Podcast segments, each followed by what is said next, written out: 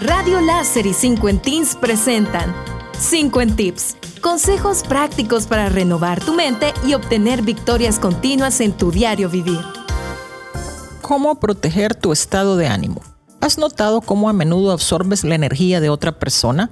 Puede que te despiertes emocionado y alegre y empiezas a cantar mientras preparas tu café Tienes un gran desayuno, vas a tu trabajo y simplemente disfrutas de tu vida. Por la noche te encuentras con un amigo y cuando platican, tu amigo parece deprimido por alguna razón. Lo notas a través de su lenguaje corporal y su voz triste. De repente sientes que la energía dentro de ti cambia.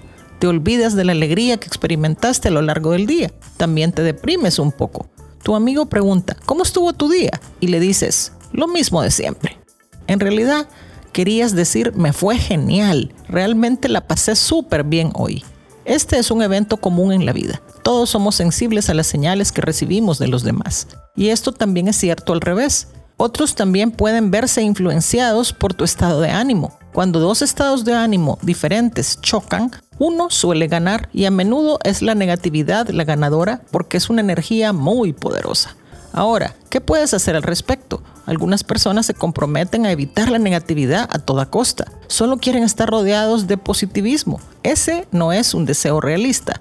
Existe una excelente forma de lidiar con este problema y consiste en ser compasivos, pero permaneciendo cautelosos con la energía de otra persona. Epíteto, el famoso estoico, dice, es posible que veas personas angustiadas y llorando porque tuvieron que separarse de su hijo o perdieron algo muy importante en su vida tu primera impresión es que la situación que están afrontando es terrible y de ninguna manera quieres mostrar desdén por su dolor. Muéstrales simpatía, usa palabras de consuelo e incluso comparte su dolor momentáneamente, pero asegúrate de no tomar para ti ese dolor en forma permanente. El hecho de que alguien esté triste por una pérdida es una emoción totalmente válida, pero sigue siendo un factor totalmente fuera de tu control. Al ser solidarios y empáticos con otros, estamos actuando según nuestros valores y eso es algo noble por hacer. Nunca debemos cuestionar el dolor de alguien y decir cosas como, eso ya te pasará, no llores, agradece por lo que aún tienes. Recuerda que tú puedes pensar así, pero tú no eres el otro. Eso significa que las emociones deben ser respetadas. Después de todo, ¿cómo puede alguien más decirnos qué sentir? enfrentas a las emociones de otros, es posible que sientas la necesidad de sugerir posibles soluciones. Ves a alguien luchando y piensas que tienes el mejor consejo que ha mejorado tu vida y quieres lo mismo para los demás. Creo que eso es algo amable y con la mejor intención de tu parte, pero puede parecer controlador o inadecuado para la otra persona. Las percepciones y elecciones son totalmente propias.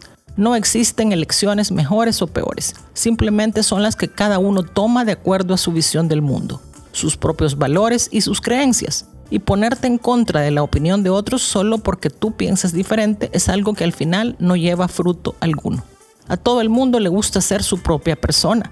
Eso es realmente algo bueno. Significa que puedes dejar que los demás sean lo que son sin tratar de cambiarlos. Así es como proteges tu estado de ánimo al no sentirte responsable de cómo se sienten los demás. Enfócate en ti mismo y sé la mejor persona que puedes ser. Y si otros necesitan tu ayuda o tu consejo, siempre puedes estar ahí para ellos. Gracias por tu sintonía a los 50 Tips de hoy. Te esperamos todos los lunes, miércoles y viernes a las 9 y 50 de la mañana, aquí en Radio Láser y en la página de Facebook de 50 Teens.